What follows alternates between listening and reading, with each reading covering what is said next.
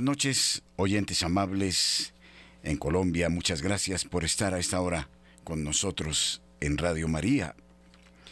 Un verdadero gusto el que podamos compartir ya en este fin de semana un momento, diría yo, de familia, luego de las exigencias propias del trabajo, de el ir y venir del hogar a la empresa o a la empresa eh, familiar o informal, en fin, todas estas realidades que se van acumulando a lo largo de la semana y que exigen ya un break, estar tranquilos en casa. Y bueno, podemos hacerlo si ustedes quieren con nosotros, hablando de cosas interesantes.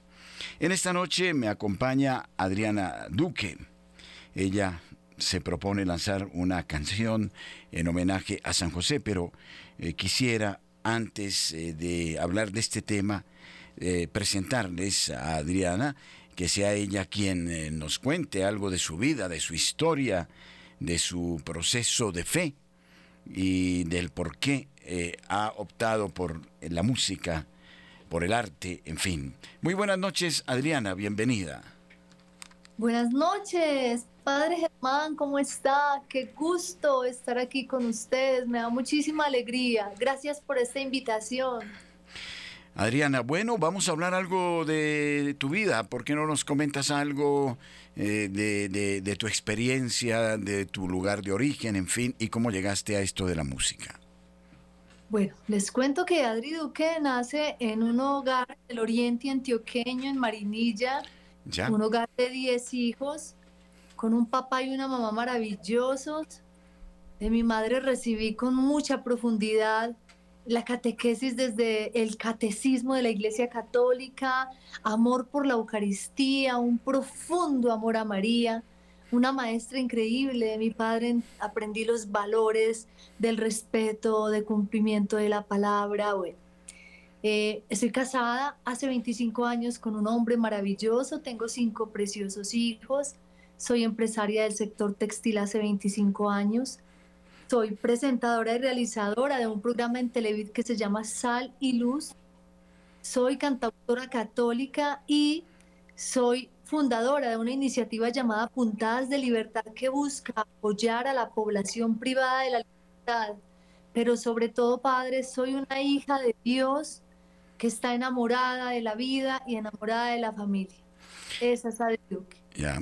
Marinilla es una población del oriente antioqueño muy próspera, eh, donde la gente trabaja con eh, gran esfuerzo y donde hay raíces profundas de fe. Tan cierto es que Marinilla es una población eh, levítica, es decir, donde han surgido muchas vocaciones sacerdotales. Pero una pregunta curiosa, ¿por qué se habla un poco despectivamente de los marinillos en Antioquia?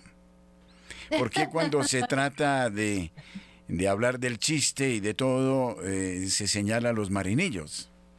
Bueno, eh, hay una anécdota, una anécdota y es que en la iglesia, donde está la iglesia y se ve la torre, detrás de la torre de la iglesia habían muchas montañas verdes en algún momento y se veía una vaca que pastaba en una de esas montañas y alguna persona jocosamente decía que en la torre de la iglesia había crecido pasto y que habían subido la vaca a pastar a la torre. Claro, sí, sí. Se quedó a tal punto que hoy se celebran en Marinilla las fiestas de la vaca en la torre. Ve, eh, qué curioso, esto sí no lo sabía, pero sí sabía que eh, se hablaba ah, mucho de, esa anécdota de una vaca, que algún párroco habría subido una vaca al, arriba del tejado para acabar con el pasto. Bueno, eso. Y bueno, yo oía mucho que decían, pero ¿por qué usted es tan marinillo? O sea, ¿por qué? Bueno, en fin, son estos términos. Pero he conocido a Marinilla y todo lo contrario. Me parece una población eh, realmente interesante, que ya tiende incluso a ser ciudad ahí en el oriente antioqueño, un oriente sumamente próspero y también los marinillos están eh, por el mundo entero, ¿no? Eh, dando a conocer, tuve profesores de marinilla, sacerdotes, extraordinario, de modo que creo que esa fama no vale tanto para Marinilla. Sí, padre, en Marinilla han salido personajes increíbles, eh, vocaciones hermosas, como usted dice. Yo, por ejemplo, tuve una tía paterna, es monjita, eh, un tío salesiano que murió hace 10 años, una tía de mi padre, visitandina, que murió hace año y medio. Vocaciones hermosas, pero también empresarios grandes, artistas, artistas muy interesantes. Yo creo que Marinilla ha dado hijos eh, muy valiosos que han dejado en alto no solo el nombre de Antioquia, sino de Colombia. Allí en Coredi Estéreo, una emisora que está en Marinilla de la Fundación Coredi, una fundación para campesinos, estuvimos eh, cuando estaba el padre Francisco, me parece, eh, que, era que fue el fundador prácticamente de esta institución.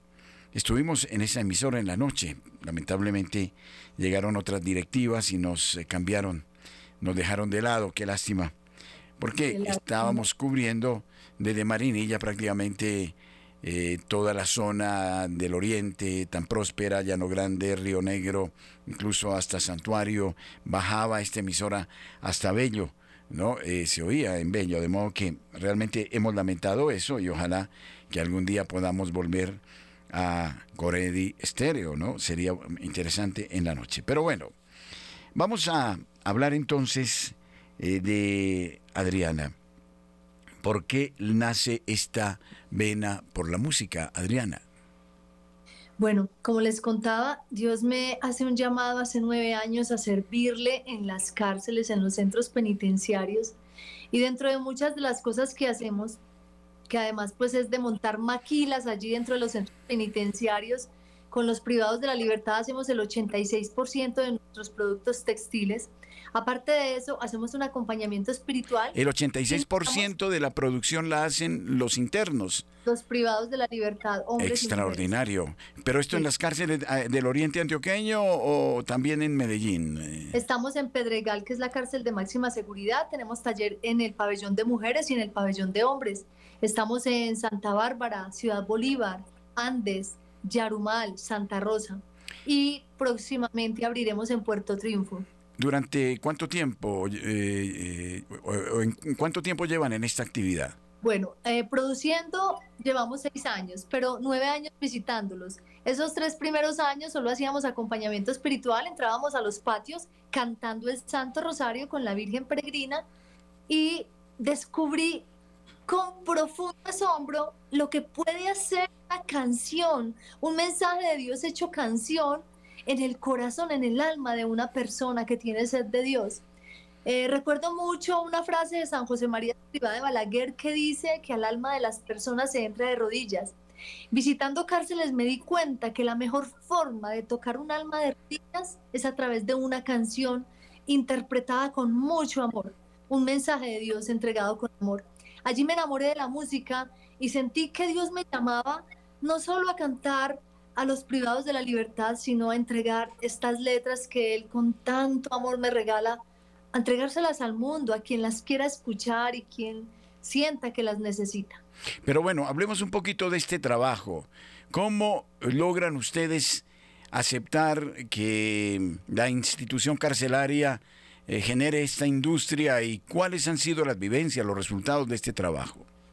Bueno, no es fácil, no es fácil, es un lugar complicado, es normal, pues es una cárcel, las medidas de seguridad son grandes, eh, entendemos la naturaleza de estos lugares, pero siento que cuando Dios nos llama, no solamente eh, nos llama hasta que, los, hasta que lo escuchemos, sino que nos da las herramientas para cumplir con la misión y nos hace plenamente felices. Yo creo que ha sido eso. Ha sido la gracia de Dios que nos ha abierto puertas. Hoy tenemos un convenio con el Estado, en este caso con el IMPEC, con quien firmamos unos contratos de administración para entrar a espacios dentro de las cárceles donde pagamos arriendos y allí recibimos grupos de hombres y mujeres que preparamos, capacitamos eh, con una metodología que se llama ser, saber y hacer para llegar a tener. Tres pasos fundamentales en la vida para entender que el recurso llega. Cuando hablamos del ser, los capacitamos profundamente o, los capacitamos, no, trabajamos profundamente en él para que descubran el amor de Dios, aquello de dónde viene y a dónde tienen que regresar. Ese es el ser, lo centramos únicamente en el encuentro con Dios. Y cuando uno se encuentra con Dios, ya puede explorar todo lo lindo que Dios hizo en uno. Bueno, me admira mucho eso porque he conocido las cárceles, al menos en Bogotá, en La Picota, La Modelo. ¿Cómo hacen ustedes para compaginar este trabajo, diríamos, de taller cuando los horarios son tan breves dentro de la cárcel y ya a las 11 de la mañana se están repartiendo los almuerzos, eh, en fin, cuando mm, quizás solo se pueda trabajar de las 9 a las, a las 11, por decirlo así. ¿Cómo logran un tren de producción eh, de esa manera? Bueno, eh, digamos que los horarios no son extensos por lo que usted dice, ellos los cuentan a más o menos 7, 8 de la mañana y los vuelven a entrar a sus celdas a las 4 de la tarde. Pero hemos conseguido que nos los dejen en los talleres desde esa hora completa sin que salgan a almorzar, se les lleva el almuerzo al taller, ellos sacan su tiempo para el almuerzo y siguen produciendo. Lo cierto es que ellos en ese lugar eh, pues lo único que tienen por hacer y donde entretener su tiempo es en estos talleres y logran tal vez ser mucho más productivos allí que muchas personas que están ah, afuera y que tienen tantos distractores, las fiestas, los partidos, los amigos, las salidas. En la cárcel no, no hay otra opción y ellos dedican su tiempo a sacar adelante estos proyectos con gran éxito porque además el nivel de, margen de error es muy bajo en ese lugar. ¿Y eh, han logrado entrar maquinaria para este trabajo? ¿El IMPEC lo ha permitido de esa manera? Claro que sí, nosotros alquilamos espacio, espacios y invertimos en maquinaria de alta tecnología que se Increíble. Que se entra allí se instalan. Por ejemplo, en Yarumal tenemos aproximadamente para un cupo de 50 hombres hay más o menos 40 máquinas que están hoy disponibles para que ellos trabajen en Andes. Eh, con un taller de 50 hombres también tenemos 40 máquinas. En Pedregal, en un taller de 40 hombres, hay 32 máquinas. Y bueno, todo se va dando. Es, es asombroso realmente. Es, sinceramente, padre, uno se sienta a ver actuar a Dios pues eh, eh, no puede ser de otra manera. Y eh, ellos reciben, me imagino yo, alguna participación de en términos de dinero por estos productos que luego se venderán normalmente. Claro que sí, ellos trabajan por obra hecha. Entonces, lo que ganan se consignan en una cuenta del Estado y pero tenemos la posibilidad de hacer el control hasta que llega el dinero a sus cuentas. Ellos tienen un TD cuando llegan a la cárcel y eh, cada TD tiene una cuenta en el Banco Popular y ahí se les deposita su dinero. Ese dinero generalmente ellos dejan un 10, un 15, un 20% para ellos sobrevivir dentro de la cárcel y el resto se manda a sus familias. Qué lindo esto. Y eso se traduce en una mesa bien servida, en un platico caliente para estos niños que ya tienen una tragedia muy grande de tener a su madre o a su padre en la cárcel, pero por lo menos sienten mi papá desde la cárcel me está sosteniendo, mi mamá desde la cárcel piensa en mí. Extraordinario. ¿No logran algún título de operarios calificados eh, de repente para que cuando salgan en libertad puedan desempeñarse en empresas de Medellín? Sí, lo hacemos a través del SENA. A través del SENA ellos los evalúan, les ayudan a completar sus conocimientos donde vean vacíos y terminan eh, entregando un certificado que firman ellos, firmamos nosotros como empresa y firma el IMPEC. El IMPEC firma diciendo que lo que dice el SENA y Saray tiene es cierto y nosotros firmamos diciendo que ellos tienen experiencia trabajando con nuestra empresa y el SENA dice que son operarios calificados. Absolutamente extraordinaria esta experiencia. Fundamental, felicitaciones. Yo creo que debería implementarse en todas las cárceles de Colombia este tipo de actividades, eh, porque dignifican. Es que cuando uno va por los patios y ve a la, gente ahí eh, sin hacer nada, de repente jugando naipe o parqués o planeando cosas que no se deben hacer, pues es una vida terrible, pero yo creo que ustedes han contribuido a dignificar ¿no? las cárceles a darles un significado distinto. Lo digo porque, bueno, voy a confesarles que eh, fui religioso terciario capuchino y trabajé en eh, Medellín, precisamente, eh, más exactamente en Bello, en Machado, en la Casa de Trabajo de San José. No sé si Adriana tenga noticia de esta institución, tiene que ir a conocerla. Fue modelo de mm, reeducación en América Latina para jóvenes.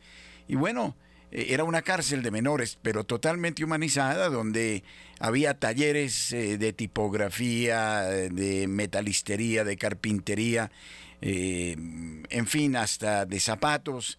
Era una, una empresa ¿no? en producción, o sea, con toda una un trabajo de, de enseñanza, de y luego de, máquinas y donde ya eh, esta escuela de trabajo tenía mucho, mucha solicitud ¿no? en, distintos campos.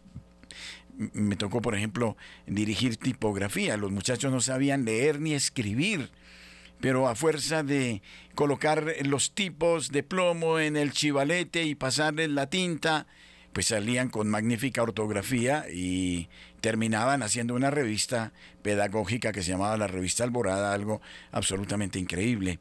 Entonces, eh, me estás trayendo reminiscencias de esa época gloriosa, estupenda, y ustedes están haciendo una labor increíble. ¿Quién les inspiró esta labor? ¿Cómo se atrevieron a semejante cosa? Porque yo creo que debieron pensarlo 50 veces. Padre, usted más que nadie sabe que cuando Dios llama no deja en paz hasta que obedecemos. Y que, como le decía ahorita, no solo te hace feliz cumpliendo con, su, con esa misión, sino que te entrega todo para hacerlo. Eh, al principio se veía como una locura. Recuerdo que cuando abrí el primer taller, todos me decían, mi familia sufrió mucho, mis padres, mis hermanos, amigos, en la misma empresa me decían, estás loca, te van a, extorsionar, te va a ir mal, te va, no hagas eso, no te metas allá. Pero bueno, era un llamado, un, fuego en el alma, porque ya los conocí hacía tres años y puedo decirles que es fuego en el alma lo que me mueve a ir a las cárceles. Es un deseo incontrolable de ir a mirar a Dios a los ojos porque Dios me mira a través de sus ojos, Dios me dice que me ama a través de sus ojos. Lo he visto caminar en esos pasillos llenos de soledad y de tristeza ¿Y quién quiere dejar de ver a Dios cuando lo descubre? Nadie. Yo hoy llevamos seis años, vamos para la octava maquila y les puedo decir, lo único que he recibido allí es amor, gratitud y respuestas.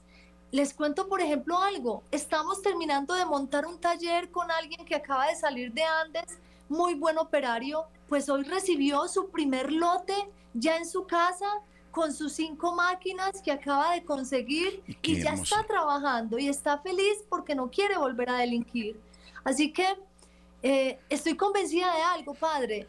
No hay gente mala. Dios no hace personas malas. Dios a todos nos hace para el bien y esa semilla del bien está dentro. Cuando se toca con amor, esa semilla sale de forma increíble y es capaz de hacer milagros. Eh, sí, es extraordinario lo que logra el amor, ¿no? Eh, también me hace recordar otra etapa y la voy a contar cuando estaba trabajando en reeducación. Yo era jovencitico, eh, parecía un, un, niño haciendo la primera comunión con vestido de franciscano. Y se le ocurre al padre Marcos López, un genio de la pedagogía correccional, que los frailes teníamos que hablarle a los muchachos, ¿no? Y como yo era de apellido Acosta, entonces me tocó de primero entre los frailes.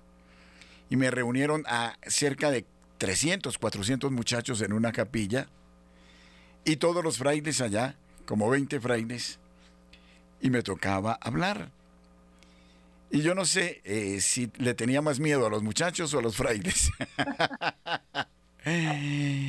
Y claro, los muchachos me recibieron con silbatina. ¿Qué les va a decir este mocoso, por Dios, no? Y el primero que estaba allá era Marcos, extraordinario hombre, una maravilla de, de pedagogo, que estaría fascinado escuchando tu experiencia. Y no sé, de repente les dije, porque había leído un libro, no sé si lo conoces, La Cruz y el Puñal, Corre, Nicky, corre, la historia de un pastor protestante que vio como unos jóvenes en, Nueva York de la pandilla de los Mau Mau habían matado a un jovencito y en lugar de sentir rabia sintió profunda compasión por estos jóvenes y él se atrevió a ir en medio de las pandillas en el Bronx, en Harlem, a gritarles que Dios los amaba, ¿no? Y allí se eh, convierte en Nicky Cruz, un pandillero impresionante puertorriqueño. Hoy es un pastor protestante y no sé, en ese momento cuando yo veo esa multitud ahí, eh, de repente me acordé de David Wilkerson, este pastor, y dije, voy a gritar lo mismo que gritó David Wilkerson a las pandillas. Y entonces, no sé, les dije, muchachos, en medio de la silbatina, los admiro muchísimo. Bastó decir, los admiro muchísimo para que callaran, dice este tipo, ¿qué nos va a decir?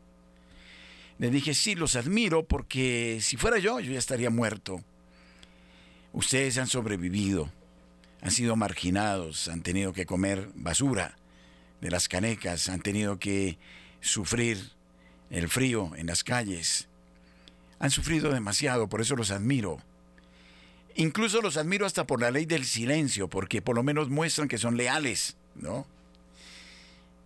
Y de repente eh, ya la platea estaba lista. el, terreno listo. Y eh, mm, arranqué a hablarle de todos los cuadros del amor de Jesús, ¿no? Eh, cómo Jesús los amaba, cómo eh, los hombres seguramente les habían hecho desconfiar del amor de Dios, pero que Él los amaba y que seguramente estarían más cerca de la salvación que nosotros, en fin. Terminaron en un llanto total y ese día me dijo Marcos López que para mí ha sido eh, el doctorado de la pedagogía correccional. Me desequilibraste, me destruiste mis teorías de pedagogía correccional. Ha sido algo absolutamente desconcertante para mí. Y ahí comprendí eso que tú estás diciendo y por eso qué pena que tú eres la entrevistada, pero no puedo no contar esta anécdota. Estoy encantada. El amor de Dios lo rompe todo, lo rompe absolutamente todo, aún a los corazones más duros los, los, los lleva. Por eso yo admiro muchísimo y comprendo la osadía, eh, tal vez si crecieran más grupos de oración dentro de las cárceles y hubiese este tipo de iniciativas como la de Adriana, tendríamos otro cantar. Y el marido, el esposito, ¿cómo, ¿cómo hizo ese proceso para aceptar esta realidad? Padre, lo que le digo, Dios todo lo prepara. Tengo un hombre maravilloso al lado, al que le digo San José. También Marinillo. Es un San José que le pedí a Dios y me lo dio así. San José. Que entiende sobre todo que una misión se respeta, que una misión no se abandona. Alguna vez escuché a mi padre hablarle a mi esposo, ellos no sabían que yo estaba ahí, y él le decía, ¿cómo dejas ir a Adriana a las cárceles? ¿Por qué lo haces? Y él le respondió, don Manuel, yo no puedo competir con Dios. Dios la está llamando, yo no puedo hacer nada, tengo que apoyarla. Qué maravilla. Espectacular, extraordinario. Pero bueno, dijiste que una canción es capaz de cambiar el corazón de cualquier hombre, por más duro. ¿Cómo se te ocurrió agarrar una guitarra o cantar ahí en una cárcel cuando, bueno, seguramente lo habías hecho en el colegio, no lo sé, pero, pero, ¿qué pasó esa primera vez?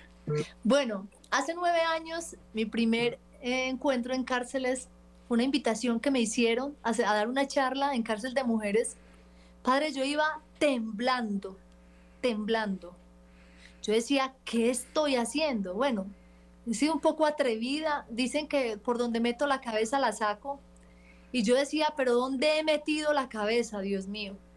Ese día creo que viví la experiencia más llenadora y profunda que pude haber tenido, y lo único que hice fue mirar al cielo y decirle a Dios, creía que venía a dar, pero soy yo quien recibo.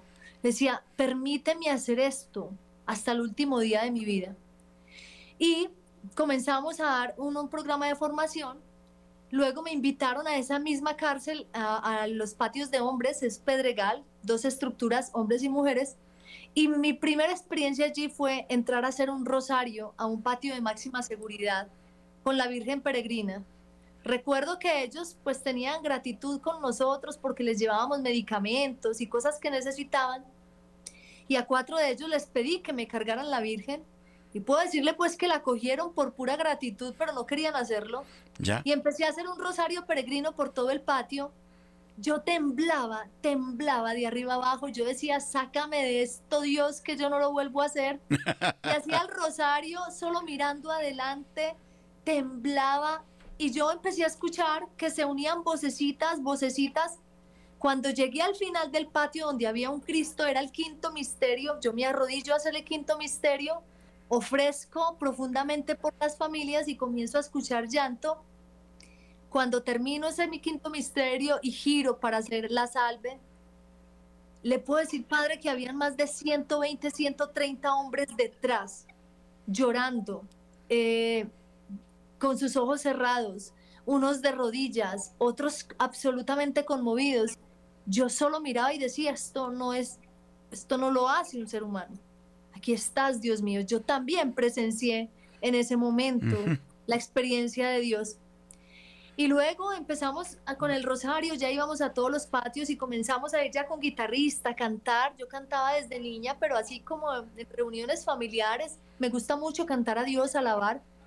Pero cuando empecé a cantar esas primeras canciones, Padre, se daban milagros, milagros, como por decirte algo. Un día se me acercó un hombre, me entregó una carta que en pocas palabras decía, hace ocho días usted vino, yo estaba acabado de entrar acá, estaba con mi vida hecha un desastre, quería morir, pero no quería morir sin antes hacer algo. Mire lo que decía.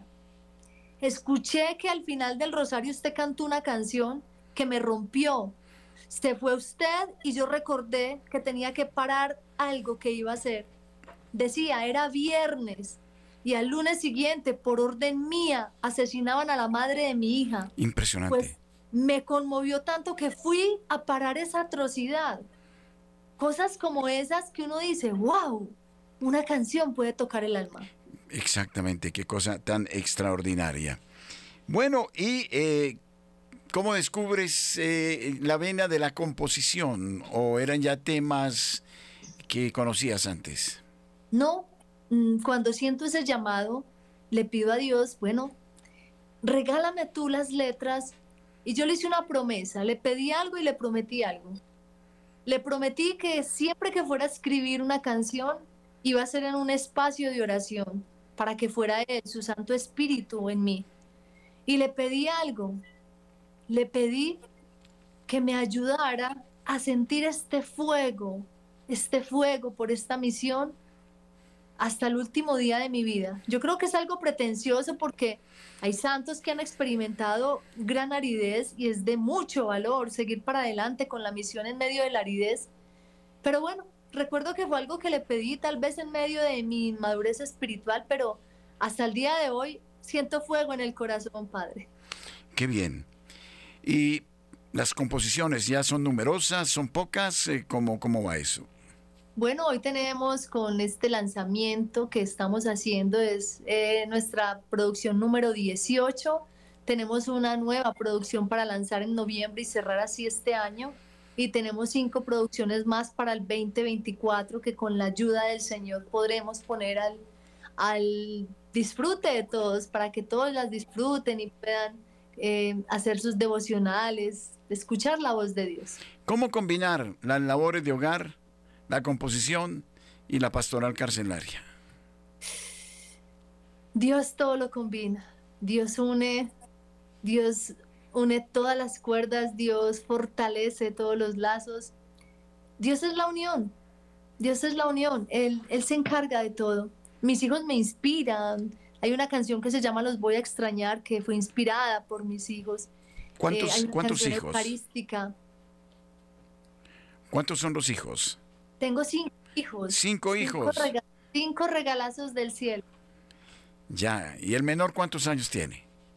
El menor es una princesa, la única de los cinco, es Ana María, tiene 11 años. Ya. Tengo cuatro hijos mayores. Ah, bueno, ya se crea un poquito de más espacio para, para llevar adelante estas actividades, me imagino, ¿no? Sí, así es. Ellos ya estudian largas horas. Ustedes saben, padre, hoy los jóvenes, los chicos se van a las 7 de la mañana, llegan a las cuatro y media, 5 de la tarde. Y es mucho lo que podemos aprovechar el tiempo para quedarnos con lo que Dios nos dio. Hay que ir a hacer sal y luz, hay que ir a entregar el amor que recibimos de Él, hay que ir a entregar esa experiencia de Dios, hay que tener sabor a Cristo para hacer sal y luz de la tierra. Pero además hay distancias eh, grandes de población a población en una geografía, una orografía difícil como la antioqueña. Así es, cuando vamos a pueblos, la levantada es muy temprano, 3 de la mañana, para poder ir estar saliendo 4 de la mañana, tener instalado sonido, listos para arrancar 8 de la mañana con la Eucaristía, que es lo más sagrado. Luego desarrollamos todo un día de charlas de de crecimiento personal, de espiritualidad, un rico desayuno que tiene que tener tres condiciones, que esté muy caliente, que esté bien preparado y que tenga muy buenos ingredientes, para que ellos cuando destapen ese plato sientan el olor de su mamá, de su abuelita, de su esposa, un rico almuerzo, una rica chocolatina que ellos reconocen como la vitamina Che, que es la vitamina de la alegría. Son días maravillosos, padre. Cuando quiera nos acompaña. No, pero eh, increíble. Eh, sabemos, eh, no sé si sabes que tenemos Radio María en Medellín. Nos están oyendo a esta hora en Medellín. Y yo estuve en Marinilla recientemente porque fui a un matrimonio, a presenciar un matrimonio, a el matrimonio de Julián y Carolina, creo que se llama la esposa hijos de Javier Darío, de Lazos de Amor Mariano. Claro, yo conozco a Betty Aristizábal. No puede ser. Conozco a Julián Hoyos y lo quiero muchísimo, a su, a su hermanita y al otro hermano. Una familia increíble. Increíble, Javier Darío, un líder impresionante. Increíble. Y Betty es un amor, ¿no? Es eh, realmente... Eh, es una familia eh, absolutamente extraordinaria. Y bueno, estuve por ahí, por una de esas fincas de Marinilla, eh, muy bonitas realmente. De modo que en el oriente antioqueño pues será fácil un encuentro. Además, porque una de las opciones de Radio María es eh, la de los reclusos. Y entonces eh, saludamos a esta hora y yo creo que aquí ya va a nacer otra iniciativa. Voy a ser atrevido. que los reclusos en algún modo puedan escuchar Radio María sería extraordinario. Padre, pero lo escuchan. Hay muchos que me dicen que escuchan a Radio María, muchos en Pedregal, muchos escuchan a Radio María. Pedregal ya queda más en la parte de Medellín, ¿cierto? Sí, sí. Ya. Sí. No es, no es Buena Vista, Buena Vista es distinto, ¿no? Bellavista es, es San Bello y San Cristóbal tiene a Pedregal. Ah, por el lado de San Cristóbal, al otro lado. Bueno, no, no tan lejos de, Bello, sí, pero ya más o menos me ubico. Ah, no, sería interesante. Incluso en Italia se han hecho campañas muy grandes para recoger transistores de baterías para regalárselos a los internos.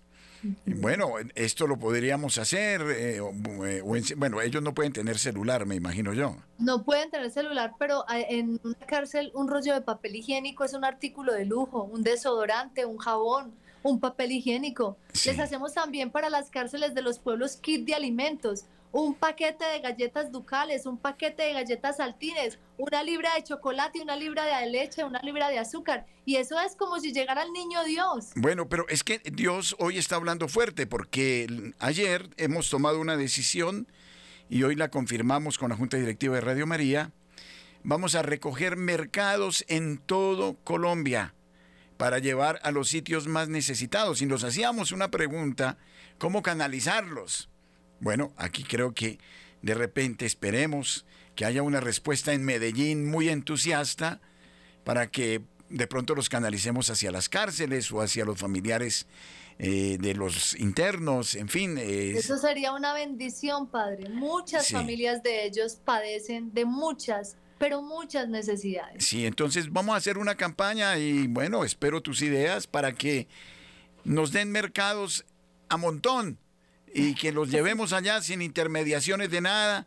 Sino buscando eh, acudir también, no es solo el mercado, sino la alegría que se le da a un interno, ¿no es cierto?, de un detalle, así se llama un, paquete de galletas, ¿no? Lo, lo, lo, lo, aprecian muchísimo. Padre, la alegría que uno siente es, es, es como si fuera eterna. Los placeres que dan las cosas materiales son momentáneas, pero cuando uno sirve, descubre que Dios puso la plenitud humana detrás del servicio, que el servicio es el vehículo de la felicidad. Cuando alguien está deprimido, triste y me dice, Adri, un psiquiatra, un psicólogo, yo les digo, primero prueba el servicio, prueba un voluntariado, prueba donarte a alguien para que veas la grandeza de tu sanación, está en el servicio. Esto es totalmente cierto. Mucha gente que está bien, estoy deprimido, siempre le digo lo mismo, salga a hacer algo por los demás y usted se va a dar cuenta que hay mucha gente que sufre tanto o más que usted. Y entonces eh, se va a decir, pero qué tontería, ¿no? Estar aquí mirándome en el espejo y llorando de mi propia suerte, ¿no? y se vuelve uno agradecido. Esta es otra pregunta que yo tenía. No sé si ya después de tanto ir y venir a las cárceles, al menos cuando yo he ido y queda uno ahí dentro, me tocó una experiencia aquí en la cárcel modelo, hubo un alboroto en un patio y nosotros estábamos por allá adentro y de repente bajaron unas portones grandísimos de hierro y quedamos encerrados, pero ese no fue el problema. El problema es que echaron los gases lacrimógenos. No sé si a Adriana le habrá pasado. Y nosotros ahí encerrados, no había un guardia del IMPEC por ningún lado, llorando con esos gases, gritando que nos moríamos, aferrados a esos barrotes, pidiendo que nos abrieran. Duramos como unos 10 minutos en esas circunstancias. Entonces cuando uno comprende el drama de una cárcel, yo agradezco esa experiencia eh, de suerte que, bueno, y no sé, yo creo que ya te deben archiconocer en la cárcel y siempre te ponen todos los mismos sellos todos los días y requisas todos los días y todo. Todos los días. todo el eh, tiempo, eh, padre. ¿Cómo te acostumbraste a eso? ¿Cómo te acostumbraste a eso? Siempre les digo, padre, si quieren venir a servir, aquí hay que venir de rodillas. Hay que venir de rodillas porque si no, puedes, no puedes entrar a bendecir. Lo único que no negociamos aquí es la dignidad pero hay que bajar la cabeza con humildad, de rodillas, para poder servir. Y claro que me han tocado los gases. Un día en un patio de 700 hombres haciendo el rosario, se fue la luz, un, día, un lugar oscuro, no había, no entraba ni la luz del día, totalmente oscuro, seguimos rezando común y corriente y solo escuchaba que alguien decía, nadie se mueva, todos se quedan donde están, tranquilas señoras, acá nada les va a pasar. Y seguimos rezando, seguimos haciendo el rosario hasta que volvió la luz. De todo hemos vivido en las cárceles. Lo único que le digo, padre, es jamás, jamás me he sentido vulnerada en la cárcel, ni con una mirada, ni con una mala palabra, ni con algo, no, nada. Uno entra a un patio y siempre es todos con camisa, viene visita, las señoras entraron, el mundo que a mí me impacta. No, y cuando he ido a, dar una plática, una charla a los internos, esa capacidad de escucha, esa empatía, es una cosa que lo deja uno... E, el otro día celebré misa en una parroquia, bueno, no digo el dónde ni nada, pero qué difícil estar uno predicando y la gente chistoseando y riéndose dentro del templo. Y me tocó parar la humilía y decirle, señores, vayan a reírse afuera, ¿no? Porque no, no logras concentrarte. Pero ve tú a una cárcel a hacer una plática. Es que son esponjitas que chupan absolutamente todo, asimilan todo, lloran, se siente la empatía. Es una empatía muy fuerte, ¿verdad, Adriana?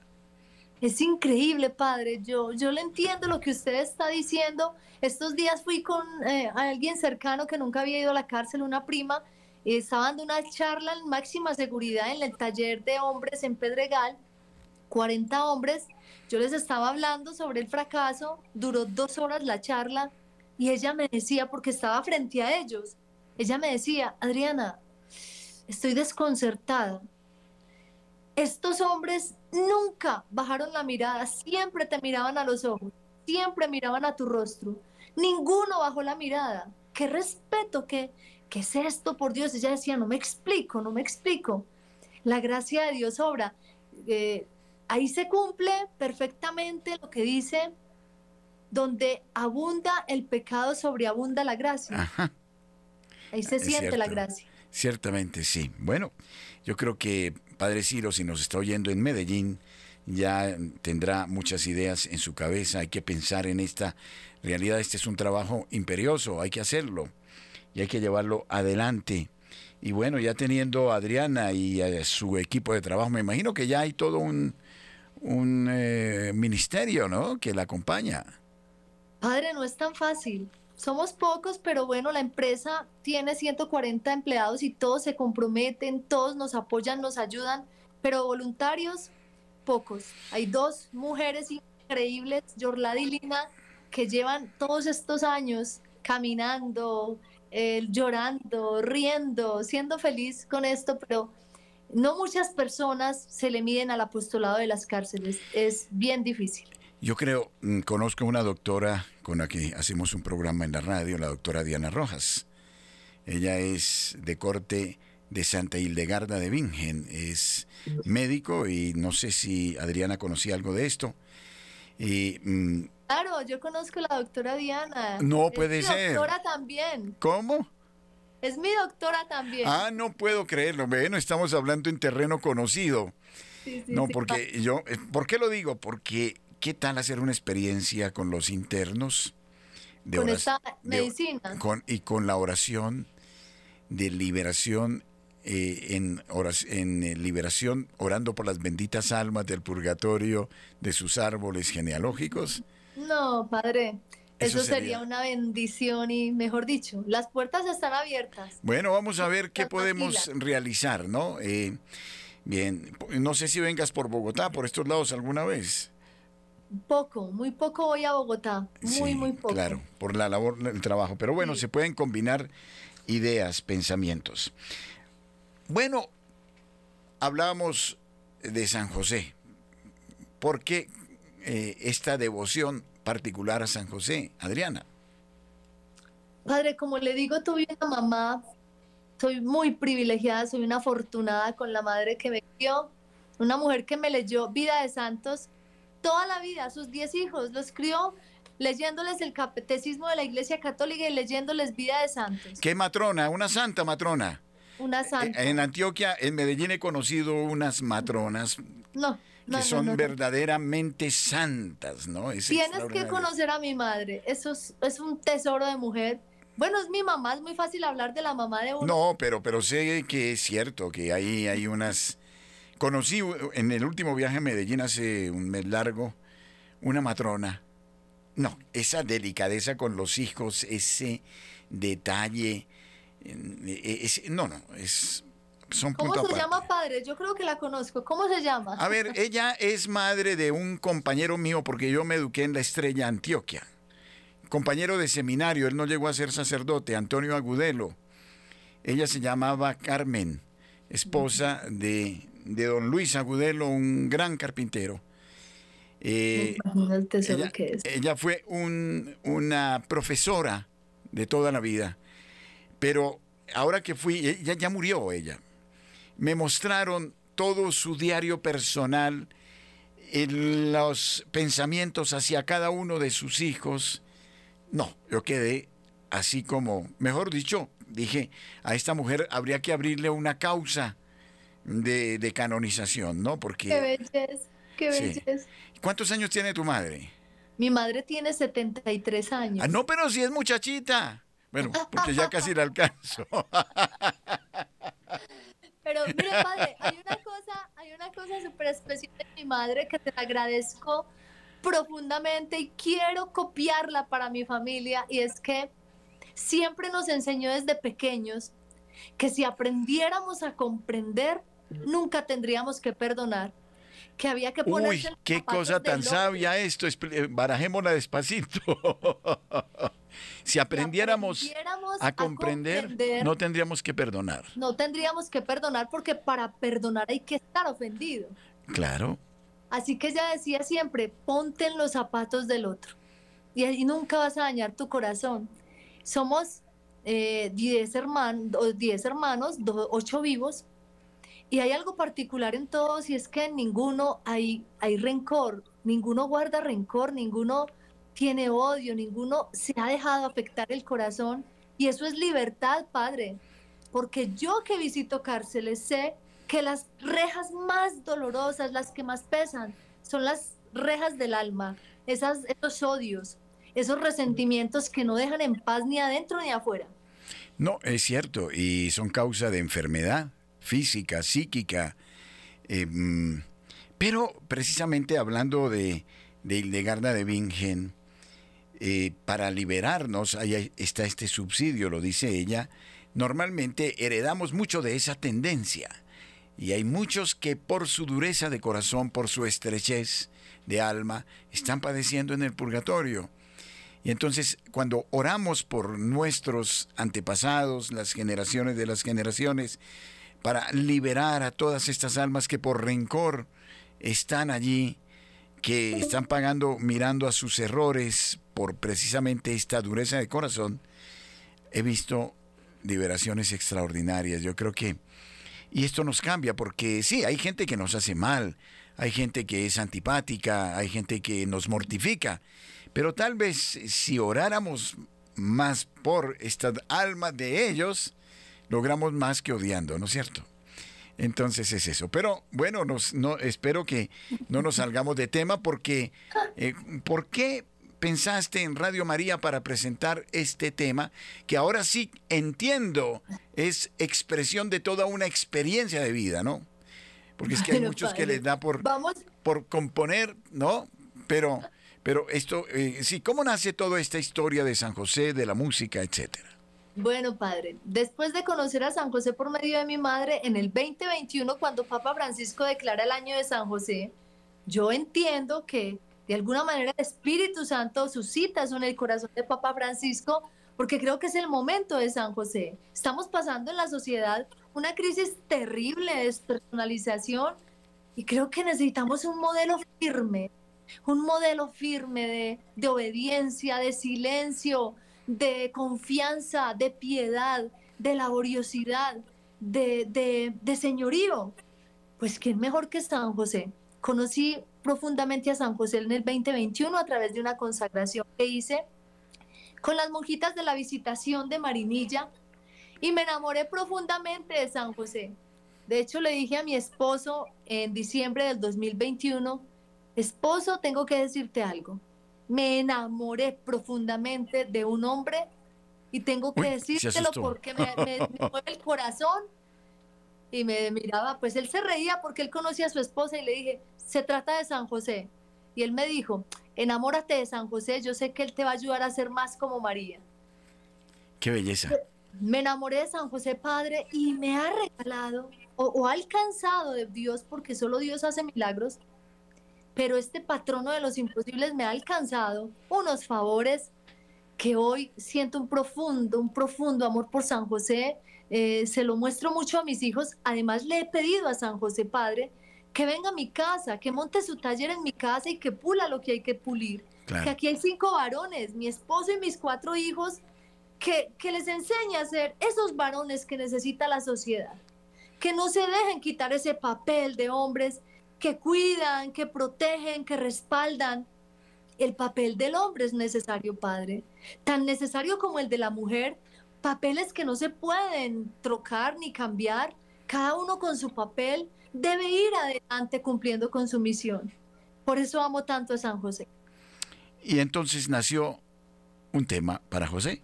Nació Oh José, que hoy precisamente estamos de lanzamiento y pues Dios quiso que se diera este lanzamiento aquí con usted en, esta, en este programa tan lindo. Es una voluntad de Dios, aquí la estamos viendo, porque hoy no, no, no he podido, no no he estado en entrevistas hoy, pero estoy encantada además en esta.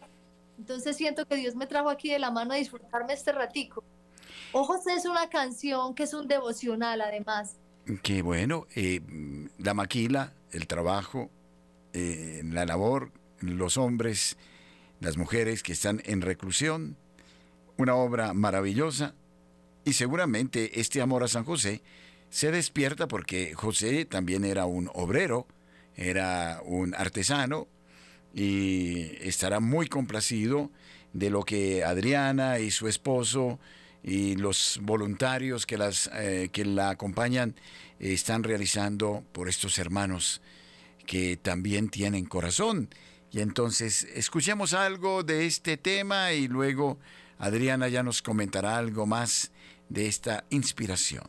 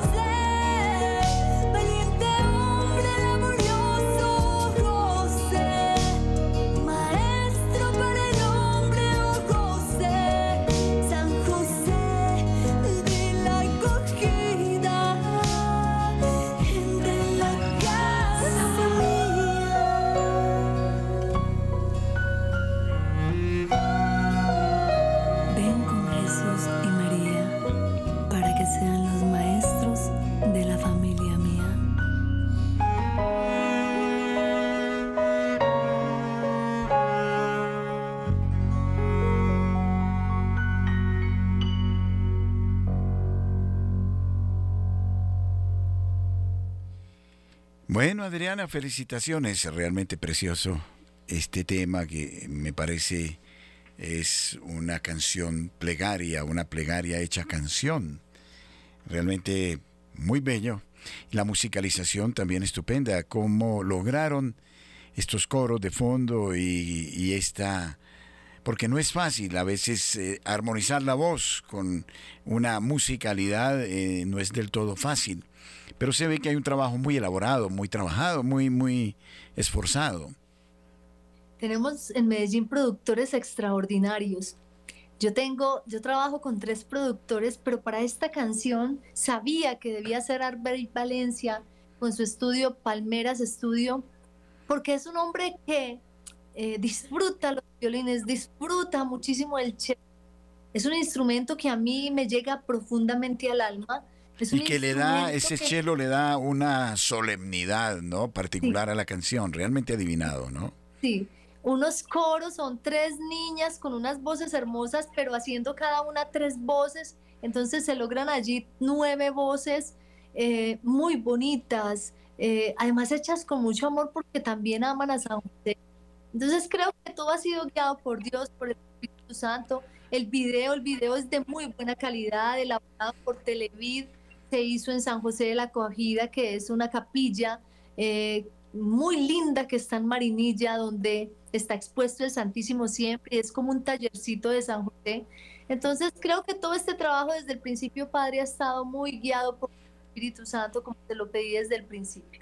Sí, hay unción, porque normalmente uno escucha muchos temas, incluso católicos, donde eh, hay otra cosa, hay una impostación de voz, eh, otro estilo, eh, como para vender, como, no, aquí hay aquí hay unción, hay plegaria, hay recogimiento y hay una vida detrás seguramente que le da al tema un significado distinto.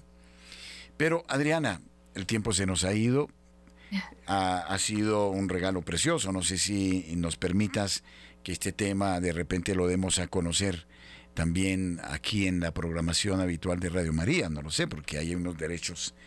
Padre, todos mis temas. Si quieren, me regalan un correo, yo les mando todos mis temas. Ah, no, pero estupendo.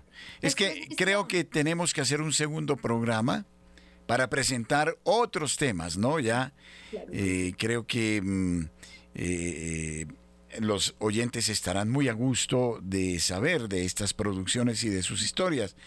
De modo que de repente nos planteamos otra cita, no sé si para el próximo viernes, no lo sé, donde podamos tener ella eh, un buen número de, canciones y las podamos dar a conocer también aquí en la radio.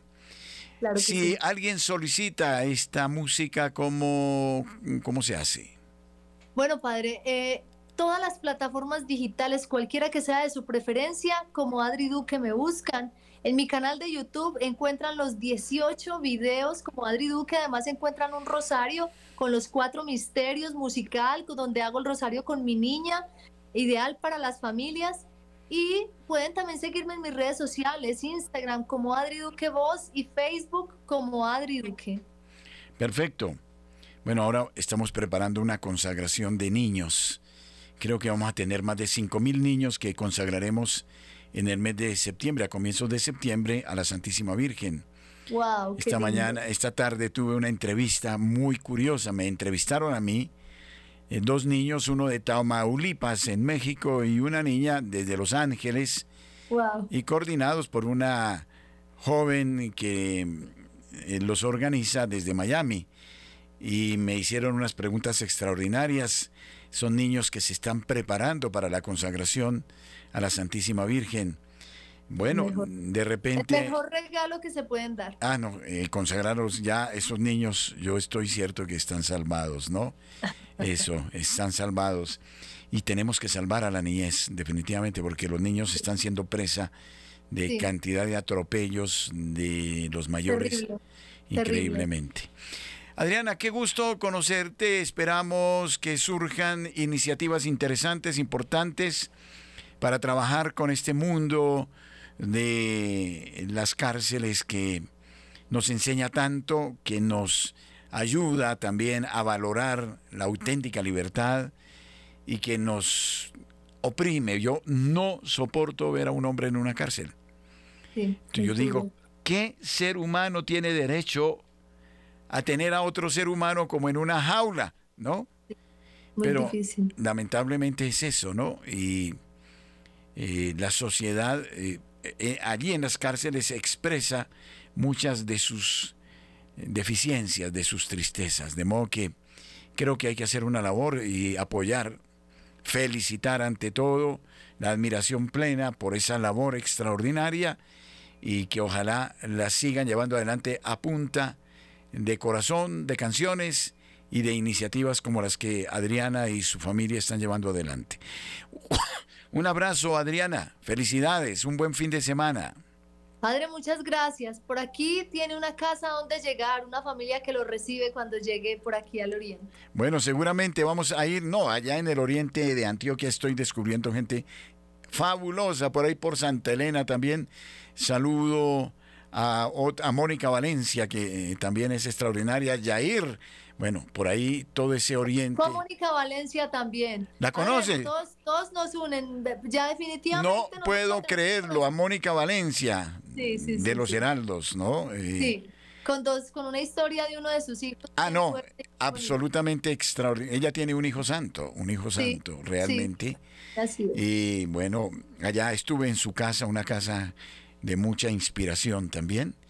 De suerte que hay mucho por Y se nos fue la señal aquí, nos eh, decapitó eh, el sistema, pero era justo, lo agotamos hasta el último minuto. Un abrazo a ustedes, apreciados oyentes. Felicidades, hasta siempre.